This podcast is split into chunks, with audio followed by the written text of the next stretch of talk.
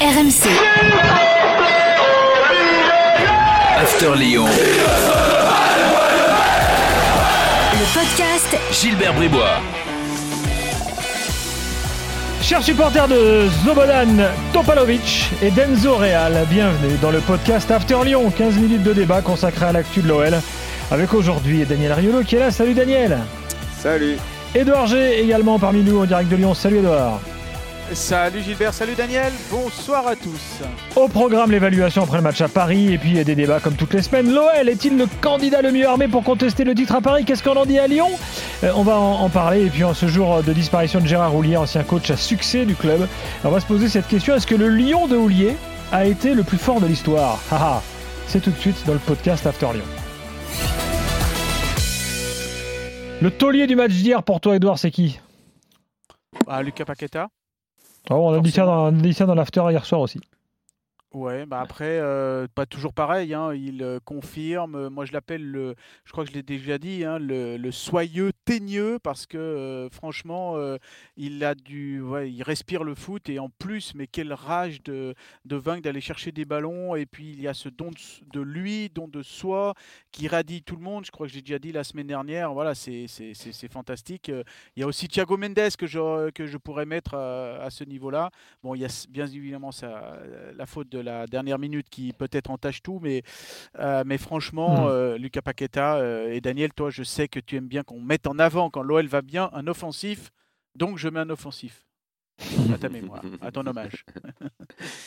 non, t'aimes pas quand je dis que c'est Lopez, c'est Denayer, c'est Marcelo. euh, C'est voilà. vrai, c'est vrai, mais parce L'OL, que, c'est parce l'attaque. que- mais n'empêche, n'empêche, euh, Doudou quelque part, c'est là qu'on se rend compte que Lyon a progressé ces dernières semaines, parce que euh, ben, en fait, t'es pas ob- réellement obligé de te forcer pour trouver le, le taulier. Déjà, tu es dans le milieu de terrain, tu es dans les joueurs techniques, et c'est vraiment une bonne nouvelle. Ces dernières semaines, souvent, on a parlé de, de, de- de Toko et Kambi qui était bon, qui n'a pas été mal d'ailleurs hier, hein, que moi je trouve qu'il a plutôt Mhm. été bien d'ailleurs. Euh, toi, tu as cité Paqueta, moi j'ai envie de citer Thiago Mendes, qui est quand même peut-être un milieu défensif, mais un milieu défensif qui joue très bien au foot et qui oriente bien le jeu.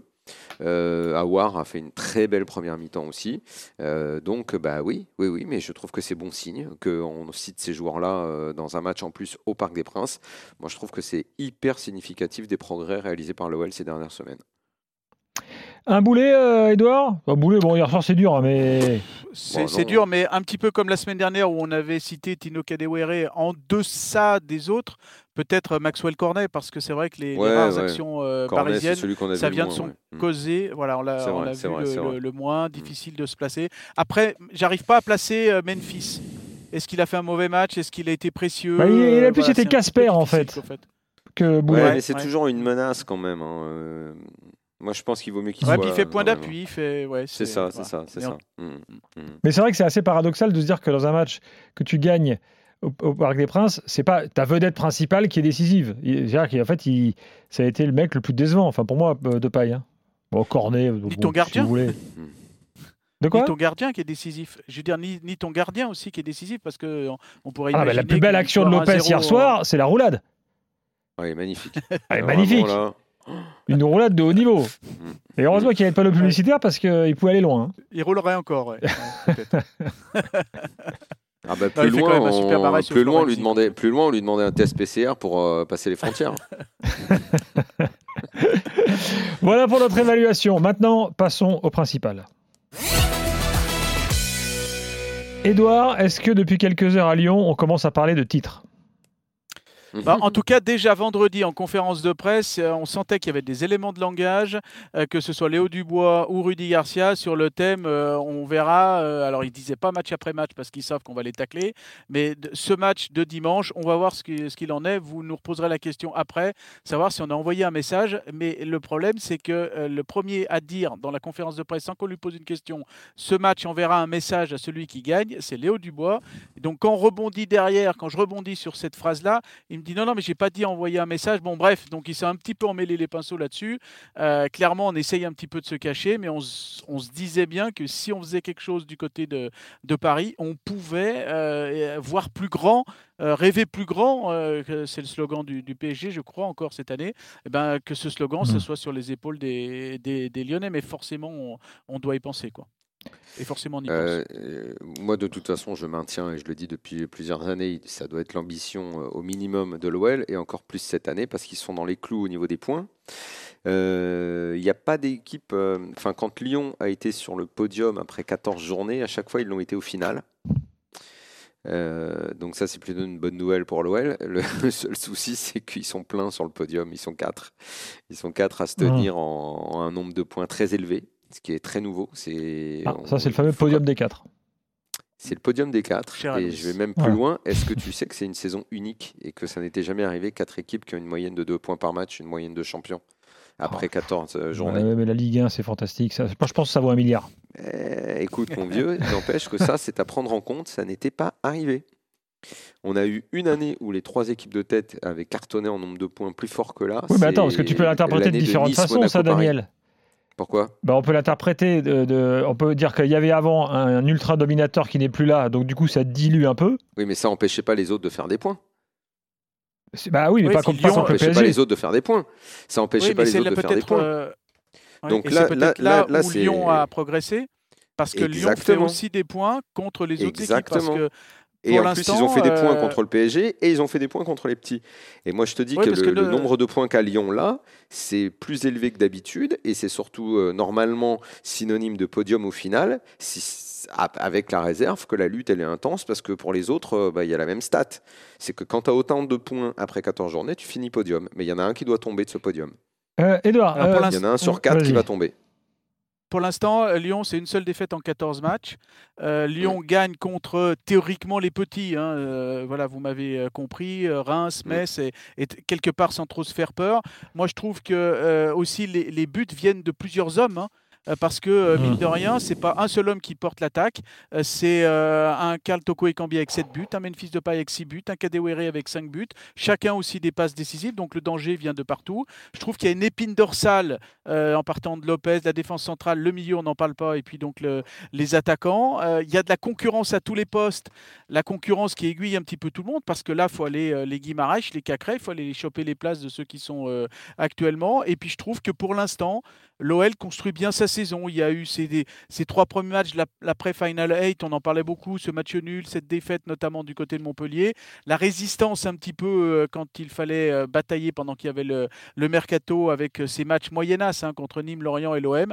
Et puis il y a une montée en puissance depuis la, la fin du, du mercato avec cette série euh, actuelle de, de, donc de, de, de- de six victoires. en Edouard, fait. eh, que-. Est-ce que le mercato d'hiver peut déstabiliser cette dynamique? Ou est-ce que tu sens que ça va être plutôt calme? Je faut vraiment voir dans quel état les finances, par exemple, de Barcelone pour Memphis, ça peut euh, arriver. Euh, J'ai l'impression que si bah, Barcelone, s'il il paye plus une les joueurs, il paye plus personne. Donc, euh, Non, je Oui, vois pas non, comment voilà, et- Memphis peut aller au Barça là. hein. hmm. En, plus, s'il y a une bonne dynamique, imaginez-vous avant Noël, parce que c'est jouable, hein, Lyon euh, qui est en tête de la, de la Ligue 1, euh, parce qu'il y a ce match face à Brest, après il y aura un match à Nice, il y a un match face à pas Nantes. que tu as une équipe Donc- qui, a, qui, a six points, qui a 6 points à prendre en deux matchs, hein, qui s'appelle Marseille. Oui, oui, non, non, mais, que euh, Marseille a euh, deux, points, euh, deux matchs de, moins. hein. Exactement, donc tu peux te retrouver à 4 points de Marseille, mais euh, ces matchs ne seront pas faits avant Noël, du coup tu peux te retrouver à Noël là, euh, même si la semaine, euh, la coupure, elle est quand même d'une dizaine de dire, jours. tu peux être, tu peux Euh, être champion de l'Apertura.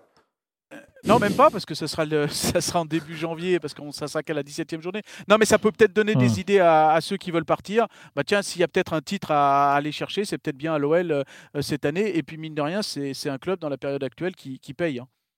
Donc, euh, Hmm. qui assure ses payes. Hmm. Donc, il faut, faut aussi peut-être en tenir compte. Est-ce que, est que le, le regard sur Rudy Garcia change un peu ces derniers temps, euh, Edouard? Lui qui a quand même été allumé de toutes parts euh, par, par les supporters lyonnais. J'ai l'impression que ça va faire un petit peu comme pour euh, Bruno, hein, Genesio. Euh, t'as beau gagner des derbies, t'as beau aller en demi-finale de Ligue des Champions, t'as beau faire ceci, t'as beau gagner au parc. euh, je pense qu'il y a un certain nombre de choses qui ne, qui ne changeront pas auprès des, des, su- des supporters. Mais c'est Attends, qu'une je, je te fais un scénario, un scénario dingue. Rudy Garcia, on sait qu'il se barre en juin. Il est champion en mai, il se barre comme un seigneur, et là les gens vont dire bon débat. Bah, je te signale qu'il y a pas mal de jeux de- d'entraîneurs qui ont été virés champions à Lyon. Au Ou qui- ou- PSG, ou qui sont partis d'eux-mêmes. Jacques aussi. Santini, je, je le répète tous, hein, à chaque Mais fois. pas. Jacques. Santini, Paul Le Guen, Gérard Rouillet, euh, Alain Voilà. Perrin sont partis à chaque Voilà. fois en étant, euh, Voilà. en étant champions. hein. Alors Oulier, on va en reparler. Oulier, PSG, euh, c'était son choix à lui, euh, si j'ai bonne Laurent mémoire. Blanc au PSG, Ouais, euh, exactement. Mhm. Unai Emery au PSG. euh, non. Champion et viré, Mais ça en- existe. Franchement, euh, pour l'instant, je pense qu'on veut vraiment construire cette, euh, saison du côté de, l'OL et puis on verra bien ce qui va se passer euh, après. Surtout que, bon, a priori, il n'y aura pas de Coupe de France, donc le seul objectif, c'est la, Ligue 1. Et j'ai l'impression que le groupe est en mission par rapport à, cette Ligue 1. Et comme le groupe était en mission par rapport à la Ligue des Champions sur un temps resserré au mois d'août, voilà, ça, c'est le cas de le dire, ça resserre un petit peu les ambitions et les envies de chacun.